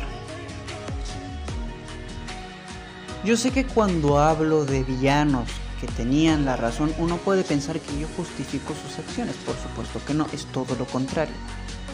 Pero simplemente digo que hay algunas cosas que puede que rocen la lógica objetiva de cómo es el mundo real. Por ejemplo, podemos pensar en algún personaje tan caótico, tan pero tan poderoso como Thanos. Él tal vez fue un poco malinterpretado, porque hay, hay, hay una corriente filosófica, filosófica que piensa que pues la mitad de la humanidad puede prosperar más que todo el, mundo, porque pues ya somos el doble de personas que hace que les gusta 20 años, 30 años, somos muchos. Y puede así parecer que los recursos del mundo se estén acabando. Ahora bien, este uno dice que hay mucha basura, se consume más, pero es porque somos muchos. Y convencer a todos y cada uno de ellos que reciclen, que hagan esto, que hagan lo otro, pues es muy difícil porque hay algunas industrias en algunos países que no tienen las regulaciones y el regular todo eso muchas veces también, y estoy hablando ya de un sistema capitalista, eh, supone también que aumenten los precios por dichas regulaciones. Ahora bien, Thanos había, según este, había dicho frases célebres sobre pues la aniquilación de la mitad de la vida en el universo. Cuando el Doctor Extraño le dice felicidades, eres un profeta. Quizás simplemente fue algo dicho por este por su indignación, por todo lo que ha estado causando, por toda esa destrucción. Quizás este quizás sí fue eso. De hecho, tengo la teoría de que todos los, superhéroes que fueron, este, ¿cómo decirlo? Todos los superhéroes del universo de Marvel que con el chasquido desaparecieron, fueron, fueron, este, digamos como, ¿cómo decirlo? Fueron separados. Todos los que iban a pertenecer a la nueva etapa de Marvel este, fueron, este, ¿cómo, decirlo de alguna forma, desaparecidos simplemente para darles a los héroes con los que crecimos desde Iron Man 1, pues esa despedida que nos merecíamos, sobre todo con Tony Stark. Pero, volviendo al tema, Thanos, yo sé lo que se siente perder. Sentir en tu interior que tienes la razón y aún así fallar. Uno no puede huir del destino. Uno no puede huir de él porque siempre llega, o mejor dicho, ya he llegado. Vamos a pensarnos, vamos a poner a pensarnos, vamos a poner a pensar un poco, vamos a ponernos a pensar un poco sobre esa frase. Yo sé lo que se siente perder, sentir en lo más hondo que tiene la razón y aún así fallar. Para cada quien puede ser diferente, yo les voy a decir algo. Y esto ya es un poco como que abriéndome al público. Por mucho tiempo cuando mi mamá tenía cáncer, ¿sí? Eh, los doctores decían que tú iba a estar bien. ¿Sí? No me decían lo mismo o no le dijeron lo mismo a mi padre cuando pues ya era irreparable, hizo metástasis, iba, iba a morir, inevitablemente iba a morir. Sentir en lo más profundo que todo puede pasar o todo puede estar bien y aún así fallar. Puede pasar con cualquiera en distintos tipos de situaciones. Sé lo que se siente perder. Por eso hace rato en el primer segmento yo sé lo que se siente pero pues también hay cosas que pues podemos aprovechar. Visión dijo algo muy cierto en la, era, en la era de Ultron, porque Ultron, por todo lo que vio en su base de datos, sabía que estábamos destinados a la destrucción. Creo que gracias a Ultron hubiéramos podido prevenir, y no digo prevenir en el sentido de evitar, sino haber visto venir ya la, ya la, la venida de Thanos. Que de hecho sí, o sea, vimos cómo agarró el guantelete eh, en la escena postcréditos. Pero él pudo haber advertido a los Vengadores, pero él dijo, no, si él se los va a chingar, mejor me los chingo yo, porque así le voy a quitar el, la satisfacción a Thanos, ¿no? Es ahí donde me debo preguntar, ¿Ultron era realmente el malvado? Porque también tuvo mucho, o sea, Creo que a partir de hablar de Thanos, tengo que hablar también de los villanos de Marvel, porque muchos tenían razón, como por ejemplo Ultron. Justicia. Quieren cambiar al mundo. No, quieren salvar al mundo, pero no quieren que cambie. Eso, eso es. Eso es algo que, que se tiene que poner a pensar uno. Quieren salvar al mundo, pero no quieren que cambie y su objetivo es aniquilar a los Vengadores. Está bien. Pero él se ve a sí mismo incluso como el malvado porque dice, déjenme contarles el detalle, a detalle mi malvado plan. Y empieza la pelea épica. Y, o sea, Ultron es de los pocos villanos de Marvel que tiene, tiene sentido su, su lucha, ¿no? Pero pues al final de cuentas sigue siendo malvado. Y al final cuando tiene su último mm, su última este, plática con, con Visión, que me alegra que eso lo hayan respetado de los cómics. Porque ya, ya de por sí me había molestado que Ultron no fuera producto de Hank Pym. Eh, al menos que hayan respetado que Ultron creó a Visión para ser su, su, su, cuerpo definitivo. A mí me gustó. Cuando dice, sí, tienen fallos, pero dentro de ellos existe algo de, belleza. Es como el ser humano aún tiene esperanza. Por eso también quiero ver WandaVision, porque quiero ver cómo se desarrolla eso. O sea, porque Visión es más lógico y un poco más, este, ¿cómo decirlo? Objetivo, pero también tiene sentimientos. Lo vemos porque tiene una relación con Wanda Maximoff, justo como en los cómics. Entonces yo quiero ver qué sucede en la serie. Otro villano que creo que tiene razón de Marvel es este Killmonger. Porque cuando, cuando muere dice, quiero que me tiren al océano, como mis ancestros, porque sabían que era mejor ser libre que ser un esclavo. Y eso pone en perspectiva cómo, cómo a lo largo del tiempo el racismo fue algo que, que fue una llaga, es una llaga histórica para todos. Actualmente está este movimiento de Black Lives Matter, las vidas negras importan, que pues, o sea, decir las vidas negras, o sea, para mí eso suena muy racista, pero yo no diré nada.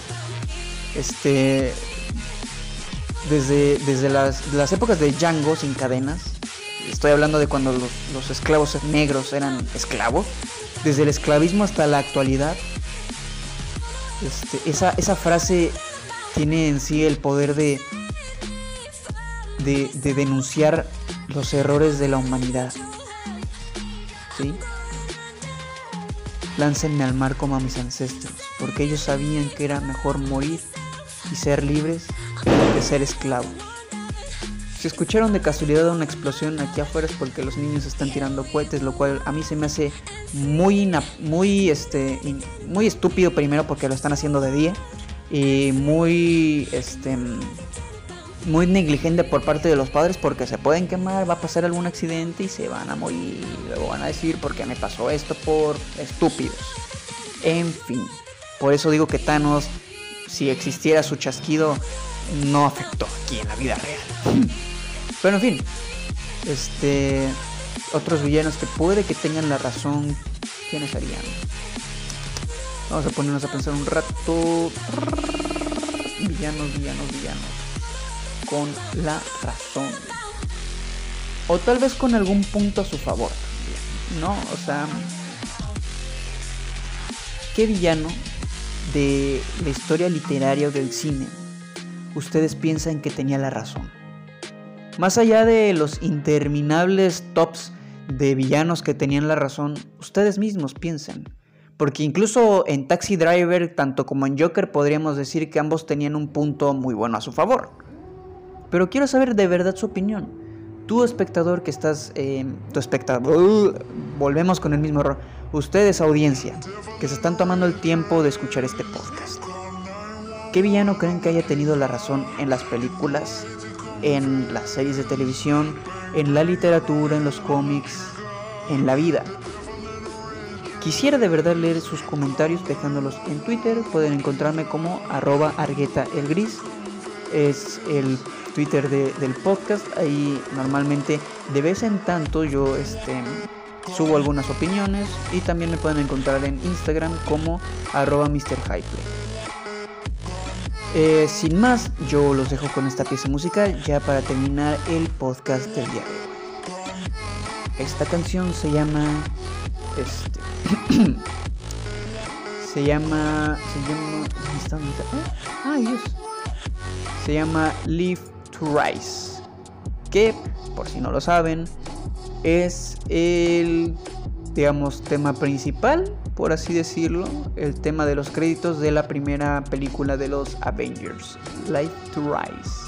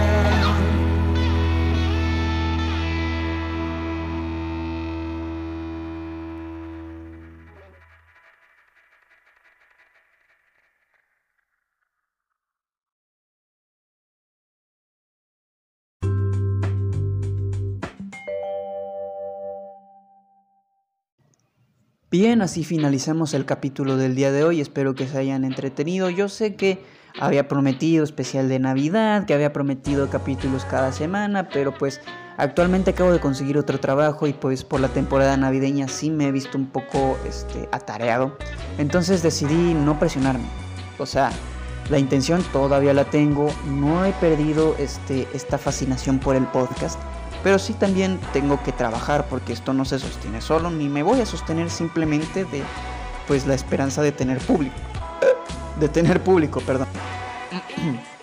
Entonces, bueno, la intención es traerles contenido que pues me haya tomado la libertad o el tiempo de, de haber meditado antes, ¿no? Claro que por supuesto espero que se hayan divertido en la fiesta navideña con sus familias, que Santa Claus les haya regalado algo a, los niños, a los hijos de las personas que tengan hijos acá, a los sobrinos, etcétera, etcétera, etcétera. De verdad, de corazón espero que se la hayan pasado bien en sus fiestas.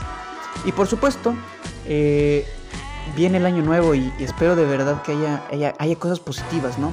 Por supuesto que pues para ello vamos a tener un capítulo dedicado al año nuevo, ¿no? Por supuesto que no me quería este, centrar en un especial de Navidad que hablara de cosas típicas de la Navidad, pero sí también tenía la intención de hacer una reflexión, quizás una pseudo reflexión sobre la Navidad, ¿no? Pero en fin, este, bueno, yo supongo que no tengo mucho más que agregar al capítulo de hoy, pero como vuelvo y repito, espero se hayan entretenido, que se hayan divertido y los espero en la siguiente emisión de este su podcast Geek Time. Mi nombre es Uriel Argueta despidiéndose y pues siempre al pendiente de ustedes en el momento que se quieren comunicar con su servilleta, ya sea en Twitter o en Instagram. Yo por el momento me despido, hasta la próxima, chao, chao. Y feliz Navidad, feliz Navidad, feliz Navidad, próspero año y felicidad. Bueno, ya, adiós.